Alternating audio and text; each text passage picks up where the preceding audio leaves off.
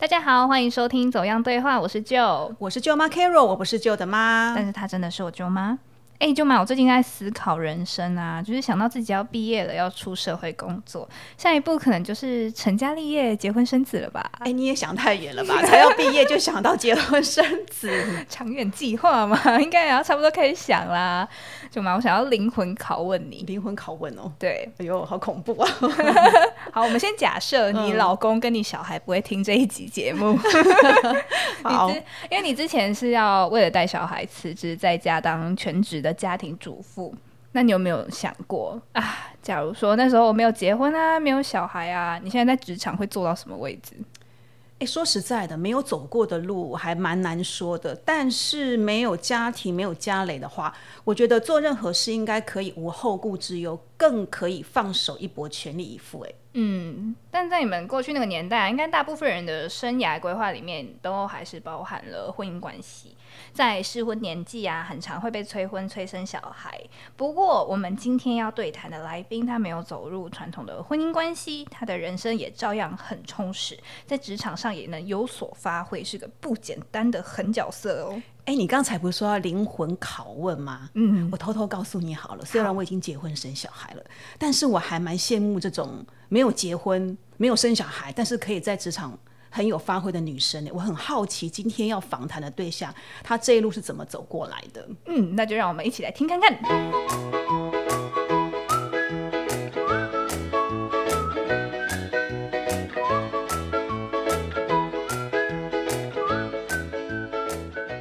今天的来宾是林纯如露露，她目前在环亚机场贵宾室服务，担任总经理。Hello，露露。嗨，大家好。那我们一开始就先请露露自我介绍一下。OK，那我大概简单介绍一下自己。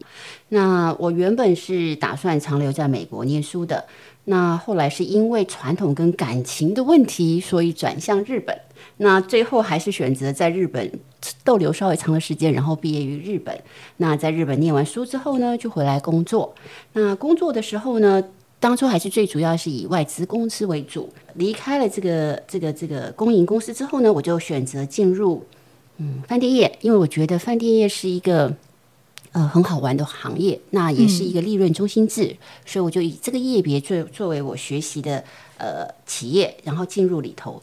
那在饭店业一些呃经历之后呢，我也去了上海，然后也是相关产业。回来之后呢，最后选择了环亚贵宾室。然后作为台湾的代表人，所以露露，你是从台湾到美国，再到日本，再回到台湾的这个过程吗？对，如果如果有算过这个经验的话，工作经验就要再多加个那个在上海哦，是。这样听起来是非常丰富的经验诶，就是世界各地跑遍的概念。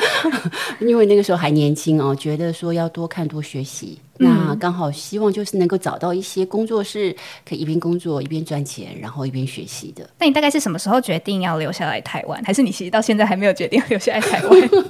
没有没有没有，嗯，应该是说我后来有决定留在台湾是。其实人有时候是这样的，有时候我们的期待跟计划，它会变化很大。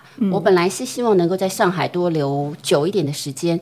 那上海因为它是国际大城市，我去的时候我其实很想留在上海久一点。那后来因为家人生病，所以回到台湾。嗯，那在台湾停留几年之后，我后来也发现说，在过去上海，我怕这个这个有很多的期望值已经跟我当初想的不一样了。所以我就后来决定专心留在台湾。所以露露，你是一开始在国营企业，然后到后来进到饭店产业之后，最后又到了餐饮业。对，这个就是呃，饭店这边其实就属于饭店里头有包括了住宿跟餐饮，嗯，所以它范围比较大。嗯，但是从国营企业然后跨足到可能饭店或餐饮，这应该也算是一个蛮大的转变。对，其实我觉得真的蛮大，但是这个跟我家里。有相关性，因为我我母亲他们之前是从事呃旅游业，他们自己有做开呃就是自己有经营就是旅行社，然后游览车公司，然后跟饭店也有相关性，所以后来我是选择这个行业，可能对我比较容易去做一个呃进入跟学习。呃，因为像环亚机场贵宾室，就是大大部分人都知道机场有一个贵宾室，可能不止一个啦。是对，但是不是所有人都有进去过，就觉得它好像是一个蛮神秘，或者是大老板才可以进得去的地方。就是想要请露露稍微介绍一下这个环亚机场贵宾室的服务内容是什么。是，其实在这边可以跟大家泄露一个秘辛哦，就是说呢，你们可以去 check 一下你们自己的信用卡的权益。其实很多人可以进贵宾室的，那这个进入的权益呢，就是说可能呃仰赖在如果你在买机票啊、旅游的时候呢，你付了全额，然后呢，其实这个信用卡达到了一定的消费额度。你就可以申请进入贵宾室，由信用卡公司帮你付费。那我们的贵宾使用贵宾室，贵宾有两两主要两大来源，一是可能是搭乘航空公司的贵宾们啊，那他可能是坐商务舱，那有些是坐经济舱，但是因为它的里程数够，它可以呃就是做一个使用的更换，用它的点数。那另一位呢，就是信用卡公司帮你们付费，可以使用贵宾室。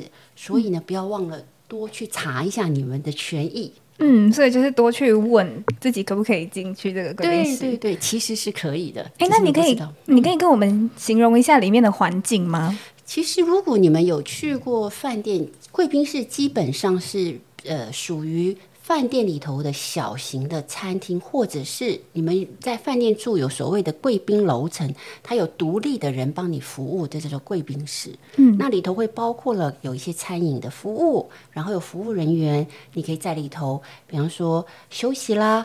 呃，那我们有很多的设备，比方说像你可以使用你的电脑啦、充电啦，嗯，然后餐饮服务啦，然后里头有 shower，就是你可以在里头洗澡啦。那我们甚至我们的贵宾室里头有房间，那这个房间其实就是跟饭店里头的房间是一样，它有单人房、双人房，提供给一些要过境的旅客需要暂时停留使用的。嗯，所以它算是一个旅客在机场的小型天堂的概念。哎，对，其实算是一个秘密基地。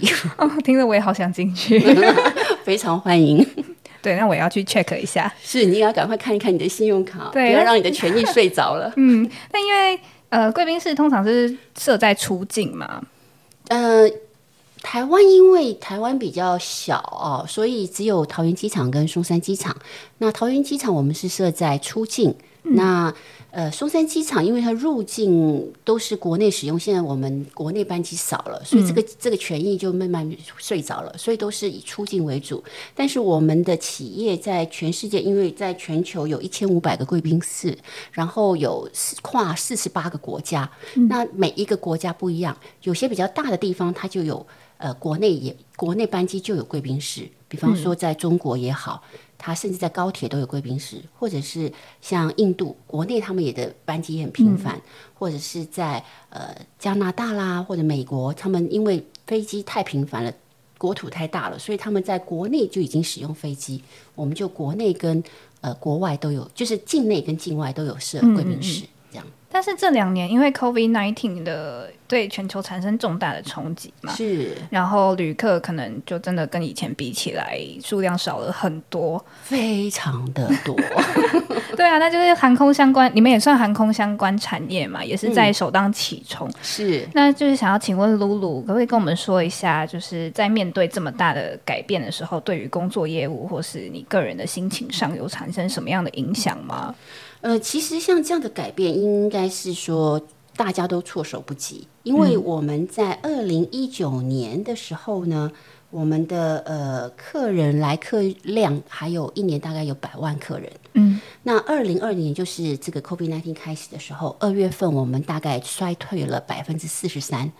之后三月份、四月份就已经衰退到百分之八十，这是全球的还是就台湾？台湾，我我们就台湾这部分，所以它从四月开始我们就衰退了百分之九十九，直到现在九十九趴的衰退。你们还有在营运吗？就是贵宾室部分，贵宾是有的，因为我们必须配合政府的政策，因为呃，如果说我我想政府也是基于去考量到如果。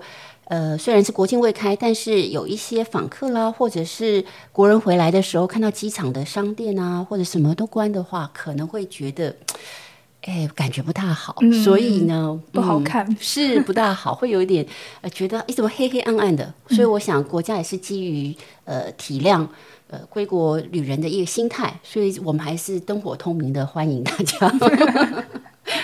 但是九衰退九十九趴，应该就亏本在经营了吧？是的，已经呃，光我们的集团，因为我们的呃集团的生意主要都是在贵宾室，呃，过境旅客。然后所谓的 VIP service 快进快速通关，还有一个就是机场的餐饮，那这个全部都在机场里头。那我们的衰退，光台湾衰退九十九趴，我们全世界几乎就是就衰退至少九十趴以上，因为有些还有国内飞机。对对对对，所以真的很惨的，每个月的话都是赤字在经营着。所以说，你问我什么心情，我的心情很不好的。对啊，然后担任总经理应该是身负重责大任，然后看着这样衰退九十几趴。对，其实我觉得有一点是从，就是从这个高峰掉落的感觉哦。那所以其实，在集团头也很诧异，说，哎，台湾这么小，没有想到我们可以冲到这么好的成绩。那所以我每年有至少百万的旅客的呃这个生意量，但是衰退九十九趴变成只有十几万。那对于我们来说，在 COVID 之前很忙碌，忙到没有时间去思考。但是现在的忙碌是忙着去思考我们如何去走下一步，如何去度过难关。所以呢，还是很忙碌的。哎，你刚才说台湾还是前几名，那这个是因为跟台湾的旅客的习性有关呢，还是是你觉得是管理的方式有关系？嗯，应该是我们用数据化来看的话，在因为我在。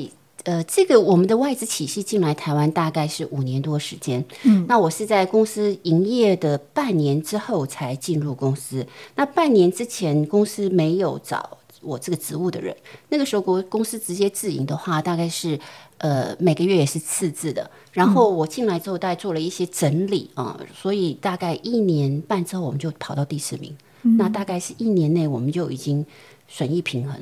然后在半年的时间，我们就。跑到前四名，所以我想管理还是蛮重要的一个因素。嗯，哎，露露，那你呃，因为你们做餐饮业嘛，所以就是应该也会有蛮多的服务生，就算是餐饮业的服务生。嗯，你们要招聘这么多人，那就是想问一下，说就是假如我今天想要进到你们呃公司里面担任一个最基层的餐服务生的话，那需要有一个什么样的条件？就是我语文能呃语文能力要好吗？还是说我的个人特质要有什么？我我觉得。不管如何哦，那因为现在台湾的基本教育水准都还蛮高的，那对于这个外语接受能力也蛮强的。那我觉得，如果你即使现在外语能力不是很强，也是可以来试试，我们也非常欢迎。最重要的是一个学习态度。那之所以说语文能力需要有一点，是因为呃，他没有办法马上上手。如果你是一个自我要求很高的人的话，可能你在呃语文有点能力，然后这边有很多的机会让你接触到外国人，使用外文。那就是很棒的一个学习机会，可以学以致用。嗯，那长相呢？啊，长相像你这样甜美就可以了。恭喜我在自肥。没有，其实我们长相的要求就是干干净净就行了。嗯，那呃，其实在一个餐饮服务业或者你们常去饭店，你会希望来为你服务的人是一个干干净净、嗯，清清爽爽的人。其实我们要求就这样子。那态度是最好，就是亲切，就是这个笑容很重要。嗯，所以就是面对 OK 的时候，说阿请，谢谢您。碰碰到爱 OK 没关系，教你一个方法，找你的主管出来面对。那主管就是也是请，谢谢您这样。对我们主管，其实我们在服务业，其实现在已经不再像以前一样，就是好像永远就是呃呃，这个叫做什么？客人至上。嗯，好像这个落差上很大哦。但是其实服务业它会比较讲究的是一个。情绪上的处理，因为其实客人在有 complain 的时候，他有时候呢，他也不是故意的，他可能因为就是一个情绪上，所以我们学习就是在先把处理客人的情绪。所以当你客人他呃心情稳定的时候，通常人就回复到理智的时候，就会知道，哎，其实我们也不需要这样子去去去对待第一线的人员，因为有时候很多事情呃，有出错，并不是第一线的错，他只是不小心刚好碰到在这个 timing，所以我相信很多客人都能理解的。我们也碰到很多客人，就是他们之后也会跟我们讲说：“哎不好意思，我们真的不是针对你们，而是刚好我碰到了这前面的状况加现在的状况，我就不由自主的就会有一点情绪。”这客人也愿意承认这些事情。因为我蛮好奇的，就是因为贵宾室啊，我们大但是大部分的顾客应该都还是一个有一定的消费水准的人。会进去的，那你有没有印象蛮深刻？因为这群人就是 讲白一点，就是很有钱嘛，因为有钱就觉得 有钱是大爷。有没有遇过这种人？嗯，难免是进入贵宾室的客人，他会觉得自己会有一点特权哦，嗯，因为他可能是公司的高阶主管，那他也可能他真的是付的比较高的这个。机票，所以他会要求比较高的服务品质。那我觉得说，因为进来了，你即使进了贵宾室，每个人都是这么高水准，所以客人到最后他会反而觉得，我们也要有一个水准，也要有一个行为模范，也是要要有符合你的这个社会地位的。所以我觉得，呃，碰到那种无理取闹客人有，但还是不多。我们碰到比较多的问题就是可能。客人对于这个饮食文化的不同，他的要求会不同。嗯，像东方人，你看进入所谓的贵宾室，因为像维珍航空也是我们在管理的，我们也有帮第三方做管理。像维珍航空的这个贵宾室，他们的客人大部分就会比较喜欢喝酒啦、喝饮料啦，他们吃东西比较少。那东方人，尤其是台湾人，他们就会觉得我来吃贵宾室，我要不要吃的饱饱饱饱的，然后才是有符合我是被。呃，接待的很好，被款待的很好，所以这个是差异性。那另外的话，就是对于呃饮食上的一个习惯上不一样。那像我们台湾人就很喜欢茶叶蛋，我们呃贵宾室里头的茶叶蛋非常的热卖啊。嗯，那但是外国人就觉得，哎，怎么会有人要吃隔夜的？蛋，或者是弄的那个颜色很深的蛋，就是他们没有办法理解，因为我们会做排行榜，他们就觉得，哎，为什么这个蛋有什么了不起？所以第一名是茶叶蛋。哎，你要看时间，因为有些时候是台商回来的时间，他们过去的时候，他们就会很喜欢吃茶叶蛋。他们感觉像外国人想说啊，奇怪，怎么台湾人这么爱吃蛋？对对对对。然后那还有发生的事情，就是像比方我们也很喜欢吃红油炒手啦。那我们来我们贵宾室的客人里头，也有像新加坡航空的客人啦，或者是日本航空公司的客人这些进来。那日本人是还好，新加坡航空公司的客人就会觉得，诶，怎么红油炒手？那个馄饨煮的烂烂的，要烂辣了，有什么好吃？他们就说你们是不是煮过头了？但是他也没想到那个又是当月的排行榜第一名，所以这个就有时候呢，航空公司来跟我们做一些反应的时候，我们就会有时候会比较要怎么取舍，说，因为我们要给予什么样的食物，所以我们可能有时候白天。我们就会看，呃，白天可能来的是亚洲的航线比较多，我们就比较偏向亚亚洲式的。那夜晚，比方说可能是 Emirates 啦，或者是和航这种外国人比较多，我们就会偏向西式的。所以我们常常会依照这个、这个、这个季节性啊，或者是来的客人的来源来做一些变化。嗯，但是基本上应该是。全时段都会是有综合式，就是比如就都要兼顾东西方人的胃口习惯这样。对，因为其实台湾人也是使用大众很大众的一一个一个一个呃一个单位，嗯，所以说呢，我们也会做一些符合台湾人喜欢的口味。比方说前阵子这个过年时间，有很多的台商回来，嗯，那他们走的时候，他希望还再吃一点台湾的东西，所以那个时候我们就会做一些很多台湾的小吃，嗯，然后让他们觉得说，在他们呃。离开台湾的时候的的之前，离开台湾国土之前，能够再吃一点台湾小吃。嗯，听起来好赞，我也好想进去哦。有时候还可以吃到一些什么鸡肉饭哦。哦，有没有什么隐藏式的美食？哦，隐藏式的美食，其实我不妨跟大家就是呃稍微分享一下，我们最近的转型是在做些什么？因为我们客人变少了，所以其实现在机场的一些。嗯，员工或者这边工作的人员，他们其实用餐的地方也变少了，因为呢，有一些像这个叫做什么饮食街这些也不开了，因为客人不够多，要付这些租金啦、水电费，对他们来说是很大的一个成本，所以呢，很多员工也没地方可以吃，我们就转而帮员工们做一些呃菜单设计，或者是让他们有时候可以有独立的地方，可以谈谈事、放松一下，所以我们会把我们的客房改变。成一个他们使用餐厅的独立状况，就是等于你进了一个 VIP 室，然后你可能只有我跟你两个人吃饭，可是你可以看看外面的这个航空的呃这个什么风景，然后呢，这个用餐的环境呢只有我们两个人，我们要谈什么事情都可以，然后有自己的厕所，有自己的浴室，然后也不会被打扰，所以我们现在就新的这个经营模式转成这样的方式。所以，对于这些员工们，他们也觉得很棒。然后，我们也可以保持让公司有一点客流让进来。嗯，所以就变成是多了蛮多的员工休息室的概念。是的，哦，听起来福利好好，怎么会这样？我真的好想当你们员工。然后，我们也会在过年的时候设计了一些呃菜单，因为有些员工们其实我们忘记了，就是我们在过年夜是什么。过小年夜的时候，其实，在机场还是有很多人在执勤，但是他们没有办法做，也没有吃团圆饭。但那时候，我们就会做一些特别的小呃，就小年夜的这种套餐提供给他们。那长官们为了要感谢他们的执勤留守，所以呢，也会订稍微好一点的这个这种套餐式的便当来慰劳员工。嗯，所以我们也会依照季节来做变化。比方说，耶诞节我们耶诞餐。哦，做椰蛋趴，然后在过年的时候，我们也有这个小年夜、小年餐，嗯，然后商业午餐等等。哦，那这样就是在凝聚员工的感情。哎，对呀，其实因为员工他们也喜欢，是因为呃，现在的人变少，上班变少，那有时候我们甚至就是远距离上班嘛，嗯，所以执勤时间变长了，那他们有时候可能只带一个便当，不会带到两个便当，那他另外一餐怎么办？他如果可以在我们这边用餐。他也觉得不错。嗯，那你们的员工流动率高吗？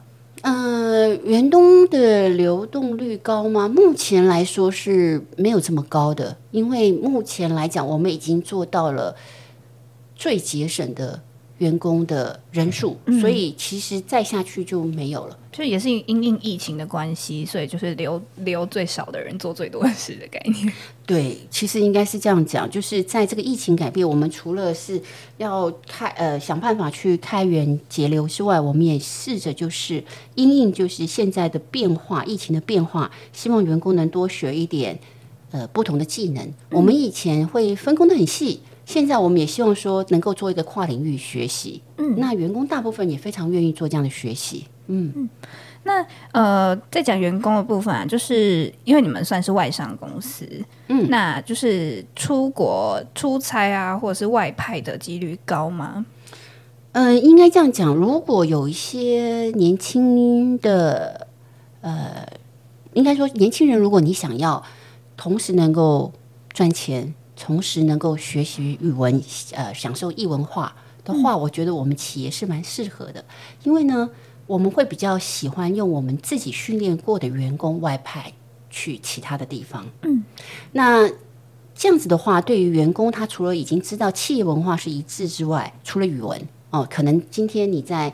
呃，台湾你可能外派到日本去，那你可能要换语文之外，但基本上企业经营的经营的形态是不变的。再来就是说，我们比你去找打工机会好，是因为呢，如果说你在外地打工的话，或者是在别的国家打工，你第一个不知道语言通不通，第二个呢，就是如果你有被欺负了，你也不知道。去哪里可以投诉？第三个呢，就是有一些打工机会，就是他告诉你不会做哪些哪些你不喜欢工作，但实际上给你的工作都是你不喜欢的。嗯，那我们的产业其实很单纯，你看得到的东西就是我们做得到的东西。嗯，所以说大家如果有想要在海外打工度假的。这个资历的话，其实也可以考虑先从外商公司做起，然后等外派到外面，就不用再自己去找一个什么中介，然后可能是去打黑工这样。对对对，其实我还蛮赞成这样的方式的。那我之前也有试着，就是也用其他呃，比方说日本，在日本。有些日本的呃日本人，他到了澳洲去打工，然后从澳洲再回来。我我下面的主管也有就是这样的人。哦，嗯，那只要是呃同一个企业的，我觉得大家在使用上或者是在了解上会比较快速。嗯，我觉得我今天好像在帮你们业配你们工作，但其实你们没有开什么缺的概念。没有没有没有没有，因为我们现在没有在开职缺。嗯，但是我也欢迎，就是有兴趣的人，不管不也也不妨把一些精力，就是有兴趣的。意图丢给我们，那一旦国境开启的时候，我们可以先联络。哦，这一天应该也是不远的。呃，希望如此。哎，露露，那你觉得啊，你现在目前的工作是你理想中的那一份，就是 only one 的那个工作吗？其实我觉得这个要先定义。我跟大家分享一下，我觉得，因为我们已经工作了这么多年，所以我的我也在反复的思考，说我对于工作的要求是什么？我觉得我在每一个年龄层所需要的东西不一样。那我觉得目前工作是有达到我想要的发挥的一个舞台，然后公司给予很大的信任。然后在沟通上虽然是不同的语言，但是他给予很相当的信任跟呃发挥，那这个就是我想要的。嗯嗯，那所以应该算吧。如果是这样的话，我觉得应该算吧。所以不一定是产业是你喜很喜欢，觉得非要它不可，而是说这些就是觉得成从工作的成就感这种，对，觉得是理想中的工作。对，我觉得它是一个，嗯，它虽然属于餐饮服务业。但是因为它是属于我们是属于呃特种行业，所谓特不是不是特种，因为特许，对不起，我口误了。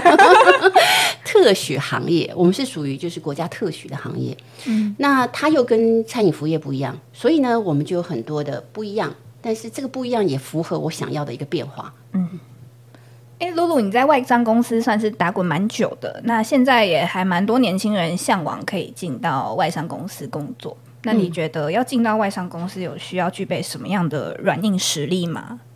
呃，我觉得在进外商公司之前，你要先理解一个很重要的一点，就是你要面对文化上的冲击。嗯，因为这个文化，今天如果你都是亚洲文化，可能比较容易一点啊。那如果你是碰到的是西方的文化，那我觉得是一个有趣的地方，也是一个挑战。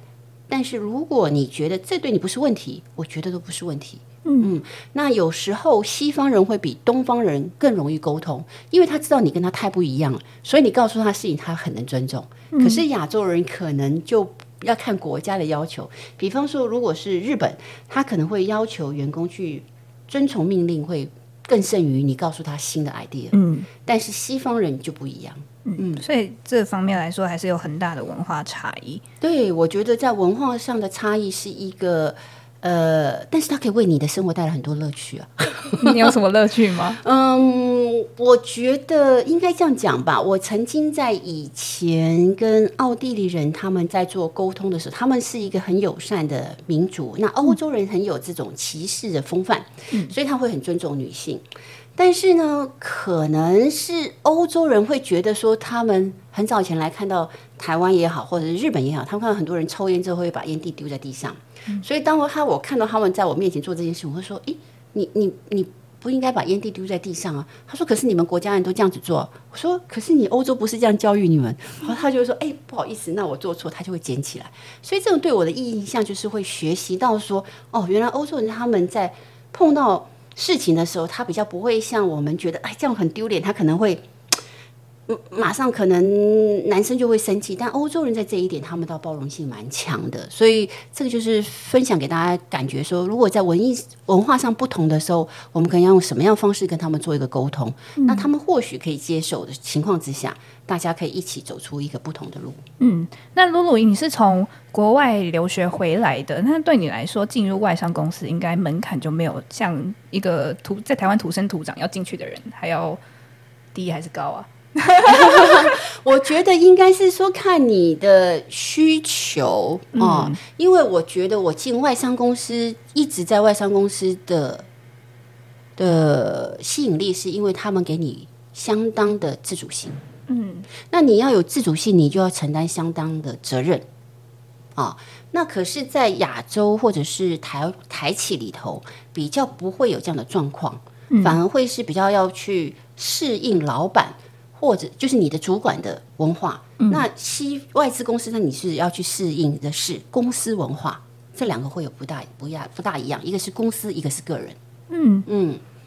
感觉在台湾是不是就是大家都要去摸好老板的脾气啊，老板的习性？我觉得好像是这样子，所以我其实觉得我可能在台台湾企业比较容易失败。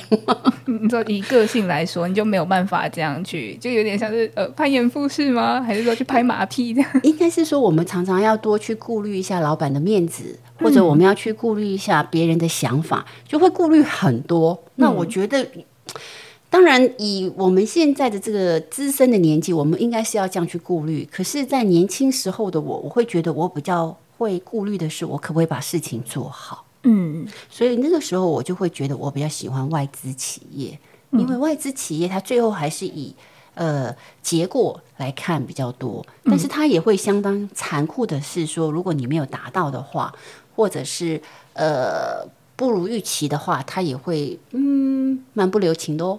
嗯，所以就是在台湾的话，你可能跟老板还可以保一下干净，就对对 对，没有错。但是出去就嗯，没有你你做不好就再见这样。对对对，那有时候我们也会对于说辞退员工，或者是这个员工真的不行，你会一再一再一再的给他机会。嗯，那如果你在开除一个人的时候，你会采取什么招式，或者是用什么样的话术跟他说啊再见这样？因为现在不大会碰到这样的状况。但是在比较年轻的时候，有可能会碰到这样的状况。我会直接就跟员工说：“你这样不行，那我要给你呃时间内改进。然后，那如果不能改进的话，你可以告诉我你会怎么处理。我基本上还是尊重员工，你告诉我你我们应该如何处理这件事情。嗯那如果说碰到真正让我生气的状况，只有是我曾经碰到状况，就是比方说第一线的员工。应该是要对人打招呼，他选择性的这个人喜欢不喜欢做这样的挑选动作是会让我生气，那我就觉得他不适合站在第一线。嗯嗯，这样的人我就会挑剔。嗯，那我还有一个问题啊，就是因为你是在外商公司里面的台湾主管，是那他们会不会觉得说你明明是台湾人，但是你为什么好像作风跟外国人比较像，就是这么的不留情面？目前在我周遭的员工，我觉得是，如果是有一些成熟度的呃主管，因为在我旁边可能已经是中阶主管嗯，所以中阶主管大部分能够接受这样的事情。一方面是他们已经有工作经验，嗯，另外一方面他们觉得一个好处就是跟我在一起不用猜，哦，就是很直的，就是告诉你现在对对对。那我通常他们会觉得我下指令很明确、很清楚。那他们会困惑的是，有时候跟着一些做，他们就会揣测上意。哦，这样的话，他们有时候还会猜错，或者怎么样，他就会很很不知道怎么做。那我想我的作风比较直接，那他们不需要猜。那有问题听不懂的，就会直接来问。哦，这样算是一个蛮开明的主管。希望如此。那就是因为在外商公司，应该是可以看到蛮多不同的国外年轻人，或是台湾的年轻人。那你觉得就是？在不同的文化下，年轻人有什么样的呃不一样之处吗？嗯，我这个时候也会非常直言不讳的看，就是分享一下我所看到的哦。嗯，那我觉得以我看到，因为我在上海工作过，我在日本待过，那在美西方文化也好，呃，或者澳洲这些地方有待过，我觉得。其实一个国家有没有竞争力，都可以看在一个国这个年轻人的工作态度上很有关系的。哦，那比方说我说日本人好了，日本人我觉得日本人，因为他们真的太太在意这个团体对他们的一个态度。哦，因为日本人非常在意这个态度，跟韩国人一样，所以呢，他不敢有自己的意见，那就会压抑了他们的一个成长的空间。所以我觉得在日本人的年轻人，我不觉得他们有。足够的竞争力，嗯，所以他们是要求团体和谐的概念，对他们比较没有办法接受一些不同的声音，哦，他会觉得你是一个奇怪的人，就是一个人讲出来，他就可以沉默螺旋了。对对对对，就是说，哎，你怎么会跟大家不一样，或者你选择不一样？哦，那有些是日本的文化，就是即使我不喜欢，我也要忍受着去做我不喜欢的事情。嗯，所以我觉得。日本的创意没有这么的强，台湾反而比较强，因为台湾的年轻人在对于自我表达已经比较偏偏向于个人的自我表达比较多一点，所以我觉得日本的年轻人反而比较没有竞争力。但是又转过来去讲中国上海，当我那时候在上海工作的时候，我每年有六百万的大学毕业的年轻人让我选择。哦，我就选择性很高，不像台湾可能一年才不知道多少大学生毕业。对，那他们的门槛，他们能够成为大学生，对他们来说，已经是在这么多十几亿人口去选择多少人可以进入大学。嗯，所以他们是经过很多的这个呃竞争，才有办法晋升到大学这个学府里头去念书。那他有很多人又是远从外地或者比较乡下地方来，所以他们想要出头、出人头地的那个欲望很强的，嗯，所以他们的企图心很大。就是大家现在在喊中国年轻人要有狼性，这样，哎，他们的狼性很很非常强。这样相较起来，台湾是不是小白兔？对，我觉得台湾真的被保护的太好了。然后呢，呃，因为又少子化，那台湾的年轻人因为这个讲怎么讲的，很多的资源拿得很容易，因为少子化嘛，人少，所以呢，我们都很愿意去把资源给年轻人哦。所以我觉得台湾的年轻人可能。比较不知道外面的险恶，这个就是比较可惜的地方。那对于这方面来说，你有什么建议吗？就是台给台湾的年轻人说，我们应该要怎么样？还是就是我们干脆就出去先走一圈回来，就会知道世界有多险恶了？这个呢，我就不不免的要去讲一下这个。你真的没有业配哦，但是我会建议大家可以进到我们公司来试试看，然后到国外去，又可以赚钱，又可以试试看国外生活。嗯，但是我真的是觉得我个人。呃的学习里头，我在国外念书的时候是学了很多的东西哦，因为我是从美国到日本去，那日本其实我是不是不是我呃意料中的国家，所以我的日文很烂，根本就没准备就过去去日本去生活。嗯，那也是蛮勇敢的，对我真的是那个时候被气到了。所以呢，日本人的英文也很烂哦。比方说，我们去看医生，我去看医生哦，医生这个时候我还不会讲日文的时候，我就用英文跟他讲。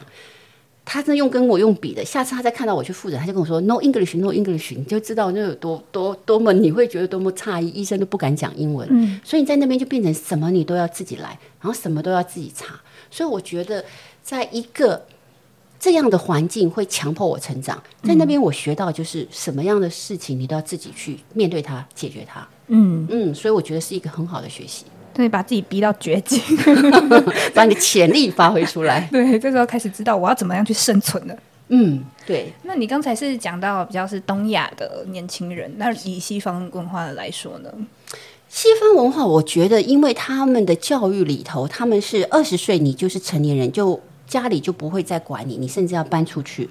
所以再加上，其实我们现在的打工很多都是从西方文化过来的，嗯，所以他们很小就已经培养说，我如何去安排我的生活，我的经济如何安排。所以我觉得他们很清楚他要什么。那他们也很清楚，我不一定要念书，我可以先去旅游，学到东西，然后再来回来学校念书，看我要往哪个地方去学习，就是 gap year 这样。对，所以我觉得他们的那个自觉力很强。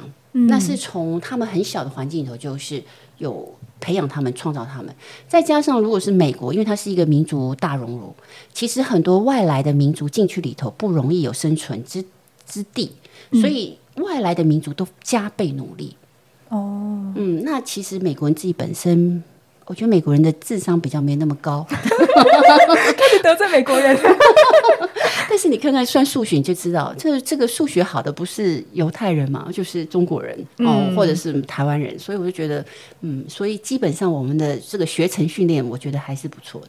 嗯，就是台湾年轻人基本上应该也很多人到了大学毕业都还就是照着体制内走啦，就是告诉你就是一直念书、念书、念书、念书、念书，然后到了大学之后。解放了，然后就你就不知道要做什么。对，我觉得这个是有点可惜。就像我在我在日本的时候，我也觉得有一日本也是这样子，他们也就是都按照呃所有的体制内帮你安排好。那你在毕业之前，他们有帮你安排如何去融入这个社会的文化里头哦，所以他们有很多的这个学成训练，就是你如何成为新鲜人。你要用什么样的心态？你要怎么样去面对这些？要怎么讲话？什么等等？他们有很多这样训练，但是台湾没有。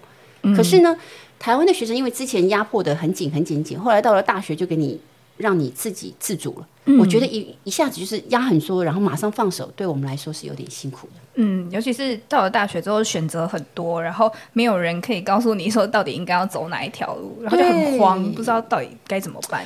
对啊，所以我其实觉得我们。的教育上可以在这一点再多加强一点，然后，然后把爱爱小孩那个心态转换不同的方式，就是不不要当直升机父母。我们这集又来批斗教育。好，那我们讲回来，就是露露，你作为一个外商公司的高阶女主管，然后。通常女性领导人在这个社会上面相对来说还是少数啦。虽然说这几年可能有多那么一点点，但我觉得照就照整个社会环境来看，应该还是比较少的。那在你过去的经验里，你觉得一个女主管她在职场上普遍会遇到什么样的困难吗？我觉得女主管的确有她的难度哦。那嗯，现在我再来看，从我身为主管的那刚开始几年，我觉得作为女主管，你要常常能够伸缩自如。所谓伸缩自如，就是你要把自己忘忘记你是个女性，你要把自己看成中性。因为呢，当你如果说你不是成为最高主管之前，你可能有很多要跨部门去做一个协商的。那你的跨部门里头有很多是男性主管，男性主管跟男性主管，其实他们男性世界很多是竞争性的。那如果说你想用你的女性特质去跟男性主管讲的话，你可能有一些暗示性的东西，他可能会误解。所以你必须把自己稍微中性一点去跟他讲这事情，比较不会引起很多的不必要的误会。所以这是这个是主管之间的事情。那对于下属呢，有时候呢，就是嗯，你碰到一些比较不明事不明事理的下属的时候，他们有时候会跟你耍一些嗯装疯卖傻的事情的时候呢，你就要能够适时的自主自。阻止这种装疯卖傻的员工得寸进尺，所以我觉得这是女性主管的辛苦之处。嗯，刚才讲的还蛮隐晦的，有没有什么样的 例子呢？嗯，我觉得我们讲的直接一点的好了。如果说是这个呃主管之间的话，男性主管的话。你对上的话，有可能你要把自己弄得比较中性一点，免得会有一些这个性骚扰事情会出现。哦，这直接讲就是这样。那如果你对下的话，有些就是员工他有时候得不到他所要的东西，他跟你耍无赖，或者耍一些流氓行为的时候，你如何应对？这个就是比较直白的解释，就是这样子。哦，我刚刚想说，男主管跟男主管之间，感觉很多应该都是那种。就他们之间的沟通，有时候可能就是啊，走啦，抽一根。呃，这个可能是互相没有直接的利益冲突的时候会发生，因为有时候你待的公司很大的时候，毕竟你要想要升职，大家都会争取在老板面前还要要有一点表现。嗯，那这个表现难免的时候，就会有一些嗯利益上的冲突。嗯嗯。那露露，你在升迁的路上啊，有没有因为性别的关系受到阻碍的？因为像很多女性，她可能在升迁的时候，就是其他主管在考，就是在看说这个人可不可以升迁，可能因为觉得他可能有一天会去结婚生子，而不把这个机会给他。哎，这个又回到说，我自己有很多这种呃异文化的背景哦，像我在日本的时候，确实就是有这样的事情，就是。我可以，因为我我保证是日本人，所以我有时候听他们聊天，说他们在职场上的一些事情的时候，我就听得到说，他们真的是有重男轻女的这个观念。所以呢，有些职场上，比方说像一些服务业、航空公司啦，或者是餐饮啊，他们即使主管是女生，OK，你的下属是男生，可是他们男尊女卑的状况是说，客人来了，或者是呃你进办公室了，照理说应该是下属。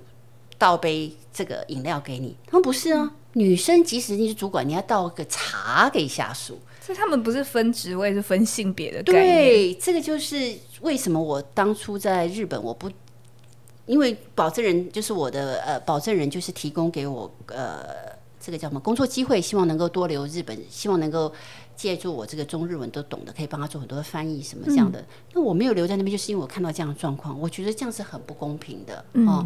那至于说回到台湾这边来，因为我都在外资企业里头，外资企业其实我在身心也不是刻意的。那这就回到我的个人特质被公司看到，就是我讲话直言无讳，然后呢，再来就是我愿意去面对问题。所以公司在有些状况不顺的时候，他们碰到需要主管出面的时候，那些主管可能逃的逃，跑的跑，推的推，那公司就只好临危受命把我给抓出来。然后处理很多的大型的公共事件，那公司就看到你的存在，就把你升上来。哦，所以真的不是刻意说你有很积极的想要往上升迁，没有，这是我很小女人的，我希望我能够 老二哲学。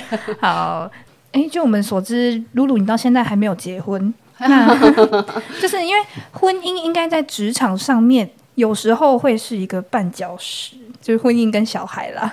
那我想要问你说，就是因为像。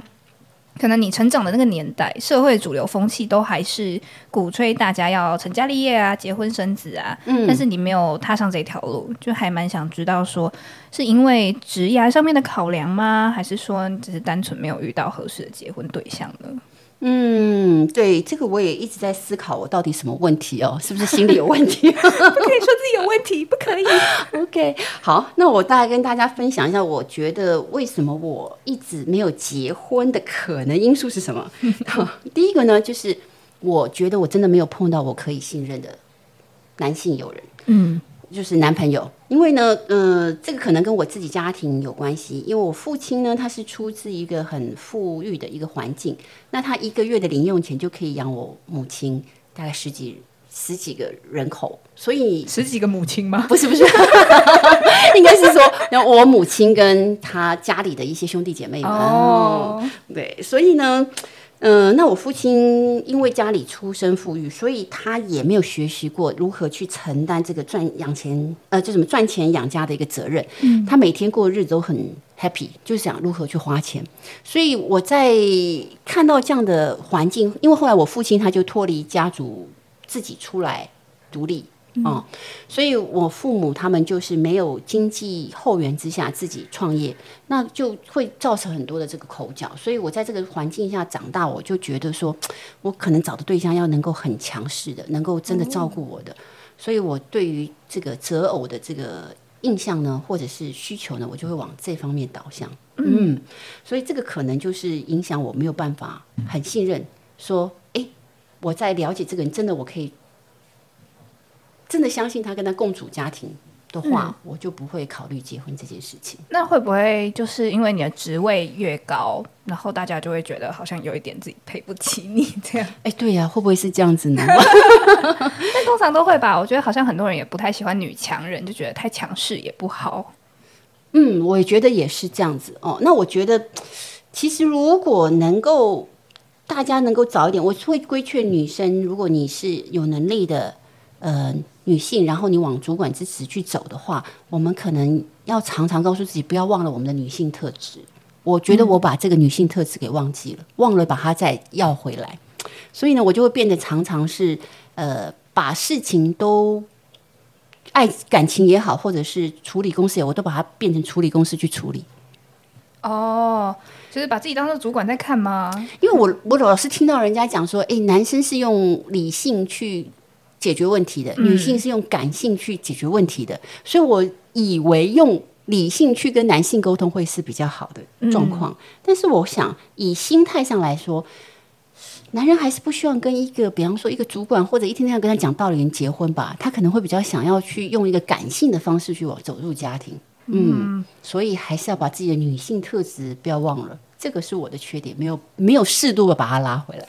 但男性不一定也是理性的吧？看得大家就是男生很常一言不合就打架，这个不是理性吧？我如果碰到这种，你最好赶快逃喽。那你刚才说那个女性特质啊，你觉得包括了什么？我觉得包括，我觉得女生要撒娇。哎，你看那个哪一下？对，那我觉得做了主管就很难要去撒娇这件事情，因为主管他会学习的就是。想办法自己把事情处理好，他比较不会去求别人。嗯，那其实撒娇不一定是求别人，我们只要把那个观念改一下，那个只是说，哎，为什么不觉得说我我累了？我比方说，我回去回到家里头，比方说，我应该要，因为我觉得这个台湾社会对女性的要求真的太多。我们不仅要做母亲，要做太太，然后要做女朋友，还要做做小孩子的妈。所以这个要求很多，所以女性在这个转换这个角角色的时候要变得很快速。那如果不能做到这很快速的话，可能就你的女性特质就被人家觉得你没有女性特质。所以我觉得，在作为一个呃台湾的女性，必须要很能够 很早就锻炼你角色扮演很快哦，嗯，就是要快速的切换自己现在的角色是什么？没错，没错。那你说讲到撒娇，其实也不一定，撒娇只是一个。因为男生也很爱撒娇啊，你小孩子也很爱撒娇啊，为什么你要忘了你也可以撒娇回来啊？对不对？嗯，就是试算是适时的去示弱一下吗？应该是说，反正我一样讲一样的话，我为什么不讲讲的轻柔或者是一个撒娇的方式达到我的目的呢？嗯嗯，感觉蛮好用的。讲是这么讲，但是不容易做到哦。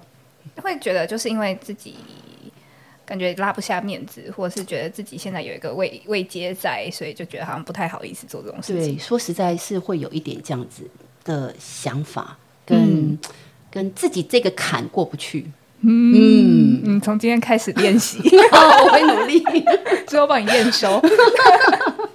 对啊，那我们在刚才在讲婚姻嘛，就是。呃，所以你的家人都没有去催促你说应该要去找另外一半结婚嘛？因为我们之前也有一集是在讨论结婚这件事情，我们也是吵得蛮 蛮凶的，就是嗯到现在还是很多长辈们还是希望年轻人可以正规的踏入婚礼，嗯，踏入坟墓。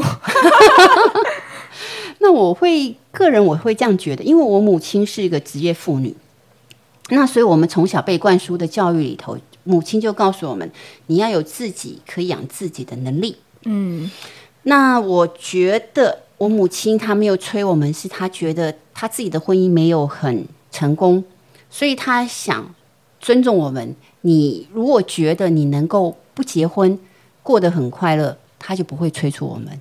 嗯，那再加上呃，我母亲那一代，我的阿姨们就是剩其他亲戚也有没有结婚的，我姑姑也没有结婚哦，所以。我们也不会觉得不结婚是一个异类，嗯，所以可能这样子的状况之下，就让我比较放纵自己，没有往那方面去努力。那你现在快乐吗？嗯，如果我会这样觉得，如果我没有办法保证我结婚一定快乐的话，那我可能会还蛮喜欢我现在的状况。嗯，这样也很好。这代表说我们真的不需要婚姻，没有了。我这一段剪出去，等下婆婆妈妈开始想要屌我。但是我觉得有伴也不错，有伴是一件很好的事情。但是你要能够有伴的话，你必须……我我常常也在思考这个问题。我会觉得说，我现在如果单身一个人，我会觉得很孤独。那我是不是要找个伴？那试问，你要找一个伴，人家为什么要你成为他的伴？那变成你要是一个让人家觉得很愉快的人，人家才会跟你成为伴。可是这个伴不一定是男伴，你也可能是女伴，因为交朋友嘛，对不对？所以不管是男男女女，我们都要成为一个让人家觉得交往上是一个轻松的人，就不容易会觉得说，哎，我是一个奇特或者孤独，或者别人用异样的眼光来看我。嗯，所以这个关系不一定要是婚姻关系，而是说可不可以找得到那个让你可以把心灵寄托给他，然后他也可以互相，就是我们是很信任彼此的那个关系。嗯，我觉得应该是现在台湾的社会有渐渐往这个方向在在走。那我可以分享一下，以前我在日本的时候，我们观察到的一个现象，就是因为日本他们是很多的呃，因为他们日本的习性是这样的，男人他要能够所谓的。这个叫升职，不是他能够升 职的话，他婚姻要没有问题。所谓没有问题，就是他不能有离婚，或者是他不可以让他的长官认为说他的婚姻有问题，因为他们长官可能会认为说，你如果连婚姻都经营不好，你怎么样去经营你的事业？嗯，所以说日本人在。呃，结婚之后，男性他就是全职的在工作上，因为女性都全职照顾家里头，所以他们很多时间他们都是花在工作上，然后早上一大早出门，晚上很晚之后才回家，甚至喝醉酒才回家。嗯，然后等到他们要退休的时候，在这么长的时间，其实夫妻关系已经很不好，因为可能都没见到面，没讲到话，然后他也没有管小孩子教育问题。可是当他领到退休金的时候，他太太就跟他申请，我们离婚吧。然后我们就可以各自把这个退休金各分一半，因为他们日本的法律是这样子的。哦，所以就是开始会出现一批人潮是在退休后开始离婚。对，所以日本有很多是在退休之后离婚的。那太太就受不了，说你先生，因为他在职场上班的时候，他的。全心全意去上班都没有理到他，他们感情其实已经疏远了。那等他回到家的时候，他没有重心点，他就一天到晚盯着太太，今天什么没做，那个没做，太太就受不了，就觉得你不要管我还是比较好。对对对，所以其实这边我要分享是说，其实男性不见得很能够去做他的退休规划要怎么过，但是女性很知道我要怎么样过什么样的生活。嗯，所以我们讲到这个伴的时候，就不一定就是男性了，因为男性在这个年龄的时候，他不一定懂得怎么规划喽。现在可以批斗男性。好，哎，露露，你有一个别称，我听说了叫做小辣椒，听起来很辣。跟我们可以跟我们谈谈为什么会有这个称号呢？嗯，这个称号是哎航空公司给我的哦，所以他们是觉得我这个人讲话应该是很直白。然后呢，很呛辣吗？对，很呛辣，然后也很敢讲，所以他们会觉得，嗯，可是我会看这个是好的现象哦，因为呢，嗯，如果他们不觉得我是讲话是正面的话，应该不会用辣椒这两个字，他可以说疯婆子吧，对不对？所以我觉得这个还算正面。嗯，我们今天听下来真的还还蛮呛辣的，一下讲美国人，一下讲日本人。其实我很想跟你分享一个我的小秘密，那是我在日本的时候，呃，我在日本的时候，因为我不是在呃怎么计划中去日本念书，嗯，所以我对于日本的一个压力，它整个社会压力，我会觉得有点压得我喘不过气来，尤其是语文。那因为日本我在东京跟台北很近，所以我其实只只要搭一班飞机就回来。所以他只要一放假，我就会搭飞机回到家里头来。哦，对对对那我就度个假啊什么这些。嗯，那可是呢，日本你当还没有拿到还没有入学之前，你在语文学校的时候，他们会觉得，哎，你怎么太频繁回家？所以我去签证，我就必须要去他们的这个这个外交部去做签证。他们都是单次单次给，不像你那时候还没拿到学生签证嘛。你在语文学校，他就每次你要回去就要签一次，签一次。所以当我去排队的时候要拿这个签证的时候，我刚去才一两个月，日日文也不是太好，所以我就用英文去跟外交部的人说，哎，回答他的问题。但是我听懂他问题，他就说他们两个就有两个女生就在那边讲说。哎，真不知道这个人为什么要回去啊？来到来到日本，怎么不讲日文，还讲英文？我就非常生气的跟他讲说，用英文跟他讲说，哎，你也很奇怪，那你为什么不懂英文？你不是外交部吗？为什么我一定要讲日文？你没看到我是 才来两个月吗？结果呢，我们的同学们都吓死了，说你这样就别想，可能就没有办法在日本拿到签证。可是，在我们排的后面的外国学生全部都帮我拍手。如果说你哪里来的？你讲话真赞。嗯，我听了也想帮你拍手。所以呢，后来这两个日本女生，她们就不敢讲话，就盖签证给我。所以我的意思就是说，这为什么我会叫辣椒？就是这样子。这个例子真举的真好。好，那就是如果你在一个很漫长的职场生涯中，你应该是有蛮多跟年轻人交手的经验。嗯，是。你有没有观察到现代的年轻人？以台湾来说啦，就是有什么是过去没有的特质或者是优缺点呢？嗯，其实我觉得现在台湾年轻人有他幸福一面，有他辛苦一面。嗯，他幸福的是说，其实家里的人都蛮疼爱小孩子的。那他辛苦的一面就是说，哎，台湾我觉得那个薪资好像十几年都没涨，我就觉得这一 点是，对，我觉得，对对对，我觉得这一点就是。这个东西是我们的社会体制上的一个没有很健全，应该还可以再再改进的空间。那因为年轻人少了，那虽然说我们这一代还蛮努力的，不见得需要就是下一代来抚养我们，但是你也知道劳健保的这个。压力很大，那现在物价通膨又很大，那你靠年轻人这么点薪水，他都活得很辛苦了。那有些家庭真的需要他拿回家的怎么办？所以这个我就觉得年轻人蛮辛苦的，是这一点。嗯，所以希望这个国家能够赶快看到这一点，大家改一下，让大家生活都能够好一点，多照顾一下年轻人。嗯，哎，那我们之前观察到，就是年轻人有一个。特点这几年啦，嗯，就是蛮明显的，就是好像蛮喜欢小确幸，对不对？嗯，觉得每天好像买一杯咖啡啊，在手就觉得哦，好幸福。但很多人就是可能年长一辈都觉得这个东西是不必要的，但是为什么花钱去买它呢？